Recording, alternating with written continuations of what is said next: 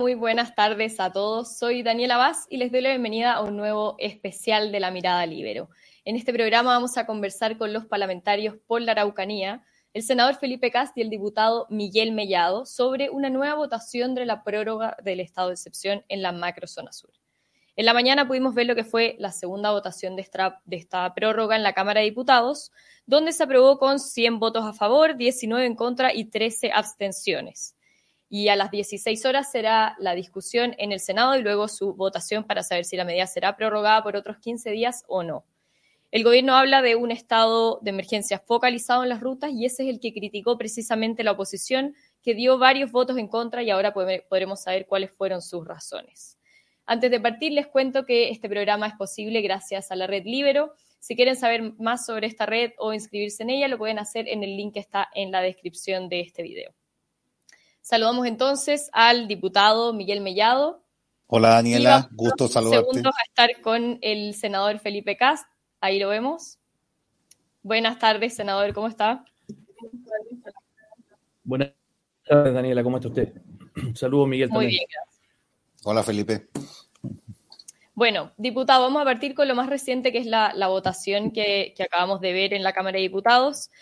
La medida se aprobó, como yo comentaba recién, pero tuvo 26 votos menos que la primera vez que, ustedes lo votaron en este gobierno. Entonces, además pudimos ver que 12 parlamentarios de oposición votaron en contra, entre ellos está usted. ¿Cuáles fueron sus razones para rechazar, siendo que usted ha sido siempre, eh, ha apoyado esta medida? A ver, yo siempre he apoyado y fui uno de los que más eh, luchó incluso en el gobierno del presidente Piñera para que hubiera un estado de excepción que pudiera combatir de frente a los terroristas de la CAM, de la UAM, de la eh, resistencia Mayeco y de los Lafkenche, y ahora apareció la LNM. ¿Por qué razón? Porque aquí el, eh, este gobierno entró diciendo que el diálogo iba a ser la solución de todo, mágica, ¿cierto? Y que eh, el estado de excepción no era lo que ellos querían. Bueno, la realidad le pegó en la cara y eh, esa realidad significa que estos eh, grupos terroristas que, que eh, toman la causa mapuche para delinquir, ¿cierto? no han sido tocados en este estado de excepción. No los tocan. Yo no sé si no los tocan porque, se lo dije hoy día a la ministra, porque están negociando con ellos, pero no los tocan. Ni siquiera se querellan contra Héctor Yaitul cuando llama a una rebelión armada o con, cuando eh, Huechuyán también hace exactamente lo mismo. Entonces, tú dices, bueno, ¿qué, para dónde van, digamos? Y un Estado con freno de mano, un Estado de excepción con freno de mano, como George Jackson lo dijo el domingo en un eh, medio de comunicación, donde él no dijo que era acotado, era focalizado. Bueno, es parecido, pues. Si las Fuerzas Armadas tienen 1.300 eh, efectivos contra 2.000 que tenían en el Estado de excepción de Piñera. Es más, dicen, eh, eh, el general dice que no pueden detener. Estoy de acuerdo, ellos no pueden detener, pero en el estado de excepción que tuvo Bachelet el 2017, Felipe, ¿te acuerdas? Eh, eso, ella colocó un estado de excepción porque estaban las quemas. Y resulta que los militares retuvieron, no detuvieron, retuvieron a unos muñecos a la una de la mañana, porque no andaban rezando estos muñecos ahí con, con acelerante, con motosierra, ¿cierto? Hasta que llegó Carabinero. Pero en lugares donde no eran un, una, una, carretera. Entonces, esto de focalizar, ya lo que hace es que le dan órdenes, ¿cierto? El gobierno a las Fuerzas Armadas para que acompañe a carabineros. Y aquí un estado de excepción tiene que que las Fuerzas Armadas, ellos tienen que ver cuál es su despliegue para que de una vez por todas hagan retroceder a estos terroristas. En, el, en, la, en la ruta de San Andrés está tomada por la CAM 5.000 eh, eh, hectáreas ahí que ellos mismos estaban apoyando a estas comunidades que estaban tomando con guardias armados. ¿Tú has visto que han ido ahí eh, em, las Fuerzas Armadas? No van, no van. Han entrado a Temucoicuy eh, en conjunto con eh, la PDI a buscar a Jorge Guanchullán. No, no se meten. Entonces tú dices, bueno, no, no quieren avanzar más para que efectivamente podamos terminar con este tema del terrorismo. Si ellos dicen que ha funcionado y que hay tanta seguridad, bueno, que vaya Boric a recorrer estos caminos, que vaya allá, porque, porque la verdad es que nos ha dado vuelta la espalda. En, 100 días no, ha recibido ni siquiera al gobernador, que hace 94 días le pidió, le pidió eh, conversar con él, no le ha dado absolutamente nada. Yo le dije a la ministra hoy día, ministra, si nosotros no es un tema personal, nosotros queremos ayudar a la gente en la región de la Araucanía. Yo conozco a los que están gobernando, tuvimos cuatro años en el, en el Congreso como compañeros de trabajo, pero este es un tema de seguridad para la gente de la región de la Araucanía. ¿ah? Eh, y a Felipe le, le eh, constar, porque lo deben llamar también, agricultores, contratistas, alcalde. Me llamó el otro día el alcalde, me mandó incluso un oficio para que más formal, el alcalde Coyipulli, diciendo que su gente no puede salir a terreno ni a las postas, ni a hacer eh, operativos sociales por temor me pidió que eh, pudieran eh, conseguir un seguro, alcaldes amenazados en distintos lugares que son lo más cercano con la gente. Entonces, si no aprovechamos este estado de excepción para avanzar un paso más y destruir, ¿cierto?, los aparatos eh, que tienen la gente, estos terroristas, no lo vamos a hacer nunca. Por eso yo hoy día voté en contra como una señal política de que efectivamente la eh, el sentido de urgencia de este gobierno con la Araucanía es cero. Senador, a las 16 horas comienza la discusión en el Senado. Eh, pudimos ver en la Cámara que ya hubo votos en contra para marcar este punto que nos explica el, el diputado Mellado. ¿Usted qué estima que va a pasar en la oposición? ¿Cuál es la, la postura que se maneja? Bueno, muy, muy buenas tardes. Eh, yo creo que se va a aprobar, obviamente. Eh, pero el problema de fondo tiene que ver con que aquí eh, no hay nadie a cargo, no hay ni una estrategia para enfrentar el crimen organizado que tiene de rodillas a la región. Y no solo eso, además, estos tipos cometen un error que es muy brutal, que mezclan el tema del terrorismo con el pueblo mapuche, lo que es tremendamente injusto con el pueblo mapuche y muy beneficioso para los terroristas. Eh, a mí, yo le habíamos pedido una reunión a la, a la ministra Isque Siches hace, desde hace ya tres meses. Lo volví a repetir ayer en la mañana. Eh, ayer recién se acercó y me pude reunir con ella. Vino a mi oficina con, su asesora. Y le dije, mire, ministra, eh, aquí no hay una estrategia. Y yo quiero ser bien honesto. Yo creo que el, el gobierno del presidente Piñera tampoco tuvo ninguna estrategia contra el terrorismo. Y de hecho cometieron también en su minuto el, el error de mezclar los temas. Eh, yo creo que al final el gobierno del presidente Piñera se atrevió a, decretar estado de emergencia, que lo, lo valoro. Nosotros en su minuto, de hecho, yo quebré relaciones con el gobierno Piñera cuando murió el, carabinero Naim. Le pedí un delegado presidencial junto con Andrés Molina y Sebastián Álvarez, eh, un ministro encargado. Nunca nos dieron un ministro encargado, solamente nos dieron un delegado presidencial que fue Pablo Urquizar, que hizo un esfuerzo Pablo Urquizar. Yo quiero valorarlo, pero estaba más solo que Rambo. Si aquí estáis enfrentando a tipos que están coordinados con incluso con personas del extranjero. Si este señor Yaitul no representa a nadie más que probablemente eh, a un grupo de terroristas que no tiene ningún problema de sacarse una foto con Nicolás Maduro en Venezuela y con Diosdado Cabello. O sea, estamos hablando de unos tipos que, efectivamente, y este tipo no es que haya sido un tipo, un líder natural del pueblo mapuche, si este compadre incluso estaba antes en el Frente Patriótico. Entonces, ¿de qué estamos hablando? Aquí hay una confusión. Imagínense ustedes que nos votaron en contra del proyecto del robo de madera. Hace dos años atrás, yo me agarré firme con Huenchumilla y con Quintana por ese tema. Eh, después, el proyecto de usurpaciones lo tienen eh, eh, trabado. Ahora están disponibles a avanzar con el robo de madera. Ya se dieron una vuelta canera, por suerte, así como la del estado de emergencia, que estuvieron dos meses que estuvieron parados y ahora encuentran que es fantástico no se dan cuenta que votaron en contra de los seis estados de que, se hicieron en el gobierno anterior. Eh, bueno, la misma voltereta que vimos con los retiros y con miles de cosas. Pero claramente hoy día, Daniela, lo más grave de todo esto es que el estado de emergencia o estado de excepción, todos estamos en la Araucanía sabemos que es transitorio. Lo necesitamos urgente y con todas las facultades. Y lo otro es que tienen que estar disponibles a utilizar sus armas de fuego. No es posible que en un enfrentamiento no pase nada. O sea que en el fondo cuando te atacan, día muchos de los militares, muchos de los carabineros prefieren no utilizar su arma de fuego porque saben que se van a terminar ellos metiendo en un problema. Al final el mundo político los manda, pero los militares no son tontos y tampoco tienen por qué serlo, si es que no les dan resguardo de que el uso de la fuerza legítima, que es la base de la democracia, va a ser respaldado por el mundo político, para que el monopolio de la fuerza efectivamente esté solo en los militares y en los carabineros. Si no les damos apoyo, ¿qué es lo que piensan los terroristas? Impunidad total.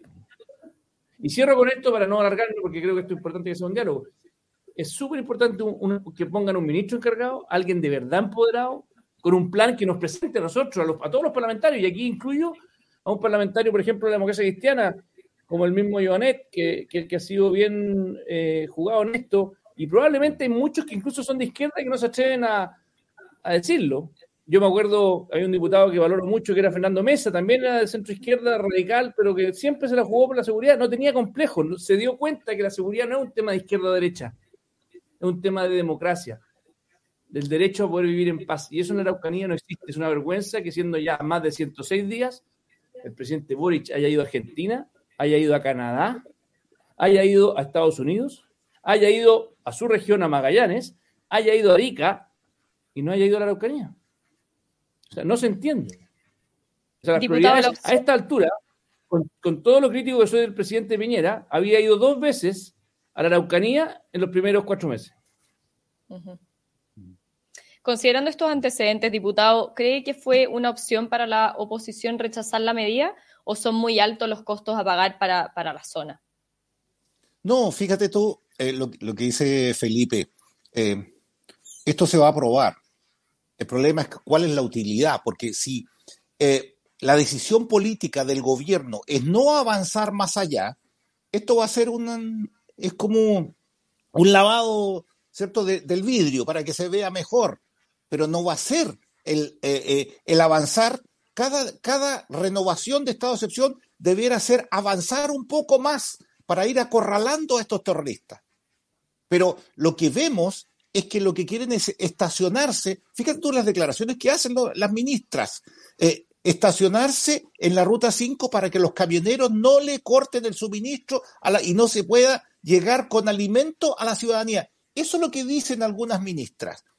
Entonces, porque esto nació, el estado de excepción, acuérdate, de un, eh, un acuerdo que hizo Manuel Monsalve, que hay que reconocer que está haciendo una buena pega, Manuel, ¿cierto? Eh, con los camioneros, ¿te acuerdas cuando estaban en, el corte de ruta? Hicieron un acuerdo, ¿cierto?, de lograr el estado de excepción eh, ahí en ese acuerdo. Entonces lo hicieron para que no le corten la ruta, ¿cierto? Y los camioneros se paren de nuevo. Pero si vamos a ir aprobando cada vez extensiones, quiere decir quisiera decir que esta extensión, eh, ir ahondando en la solución, ir llegando más profundo en la solución. Pero lo que vemos de la decisión política de este gobierno es que cada vez va a estar en el mismo lugar para poder llegar hasta el 4 de septiembre como en estado de vigilia, porque ese es su objetivo, llegar hasta el 4 de septiembre, mantener eh, eh, este, este vidrio limpio en la localidad diciendo estamos haciendo algo, por lo tanto voten a prueba,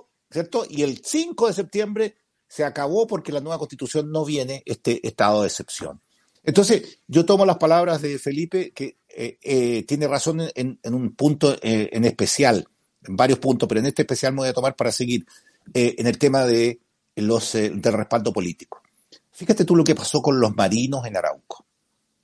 A tres días de que este que eh, se renovara el estado de excepción, se, partiera con el estado de excepción en este gobierno, porque acuérdate que este gobierno partió con el estado de excepción, después lo dejó y después partió nuevamente. Bueno, en ese hecho, tres días, y ahí fue un error de la ministra de Defensa, tres días estuvo Parga a cargo de los marinos en Arauco.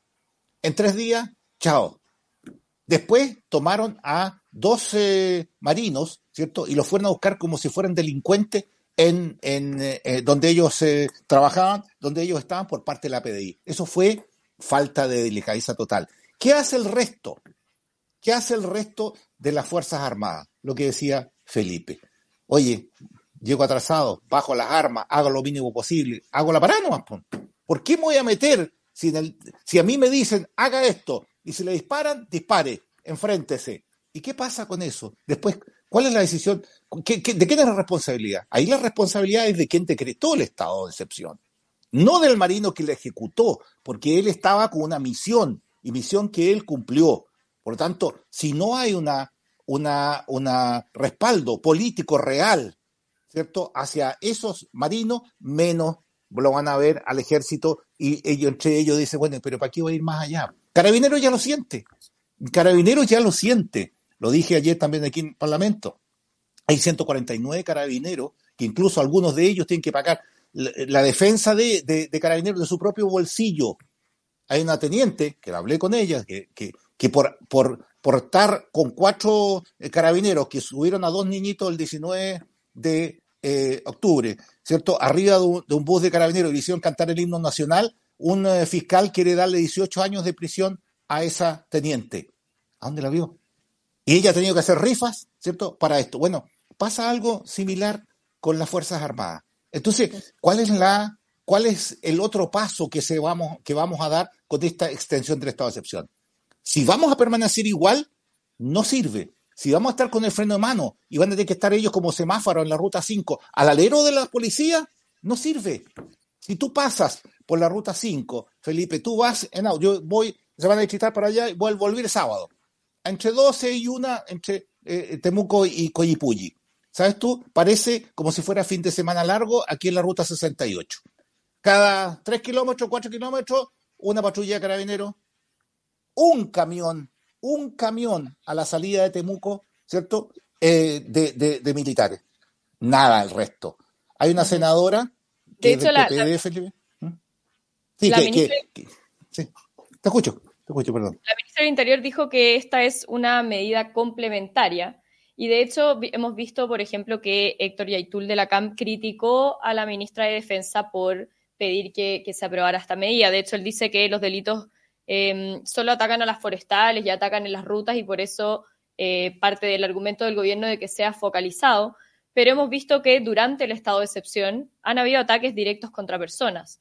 Entonces, pero si eso no es, pero Daniela, si eso no es verdad, si Héctor miente, miente. Que se puede implementar usted? Perdón, yo perdí, un poquito la... ¿Puedes repetir la pregunta, Daniela? Sí, está un poco débil la conexión al parecer, pero es, ¿qué otras medidas se pueden implementar de parte del gobierno, considerando que los ataques ya no son solamente contra las forestales o en las rutas, sino que son contra personas?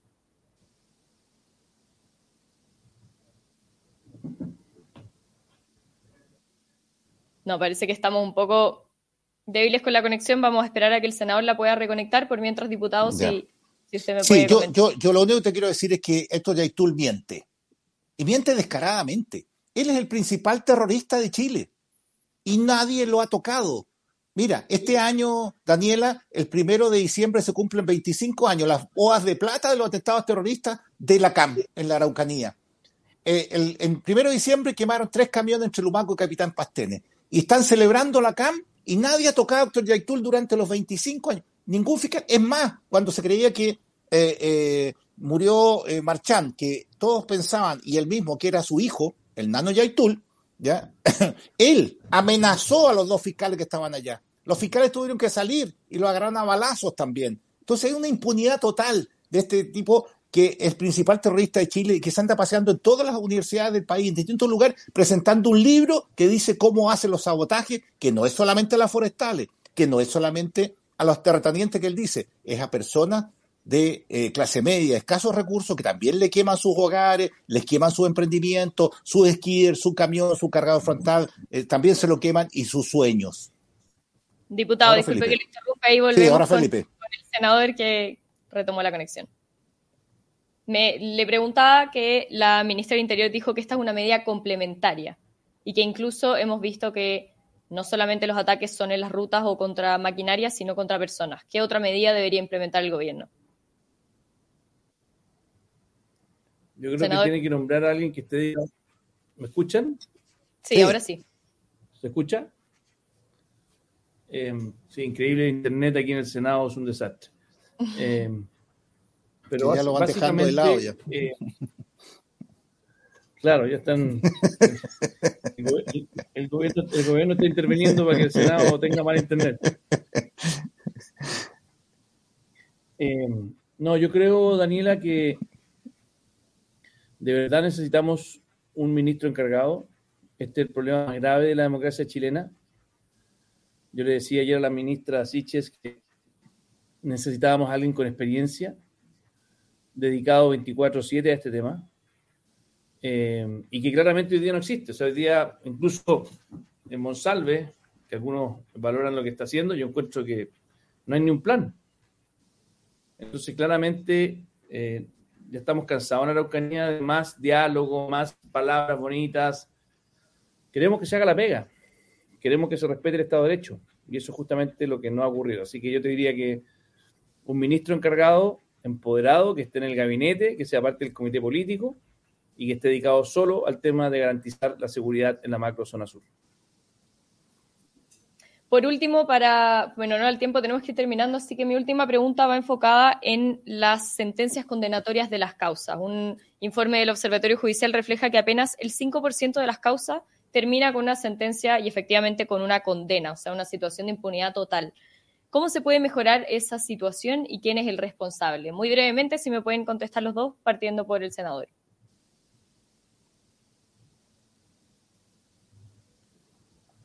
¿Se escuchó la pregunta? Miguel, ¿vas tú? No, no, a ti te pidieron primero. Bueno, yo, yo estoy con muy mala señal, pero voy a intentar responder a pesar de mi mala señal. Eh, no, yo, yo, creo que la persecución penal es un elemento central. O sea, un ministro encargado de las primeras cosas que tiene que hacer es revisar efectivamente cuáles son las dimensiones tanto en, las de que le falten recursos, hay muchos autos de carabineros que no están en pana o no tienen la suficiente protección, eh, tecnologías eh, eh, para poder perseguir penalmente a los involucrados. Hay mucha tecnología que no se está ocupando, o sea, no sé por qué no han hablado con Inglaterra, con Israel, con Estados Unidos. Apoyo en tecnología.